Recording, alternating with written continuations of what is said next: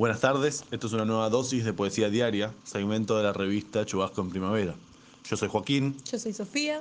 y vamos a leer un poema de Sofía Colavino, que se llama Terrame, Terrame, Tecín.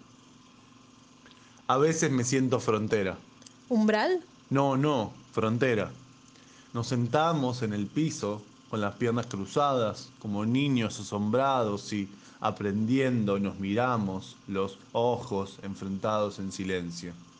Tomamos aire y repetimos las palabras prestadas más bonitas que pudimos encontrar nunca. Yo digo, tengo la piedra. Vos respondés, Subas el techo. el resto es coreografía. Y sin embargo, nuestras manos nunca llegan a tocarse. Te extraño. Perdiste.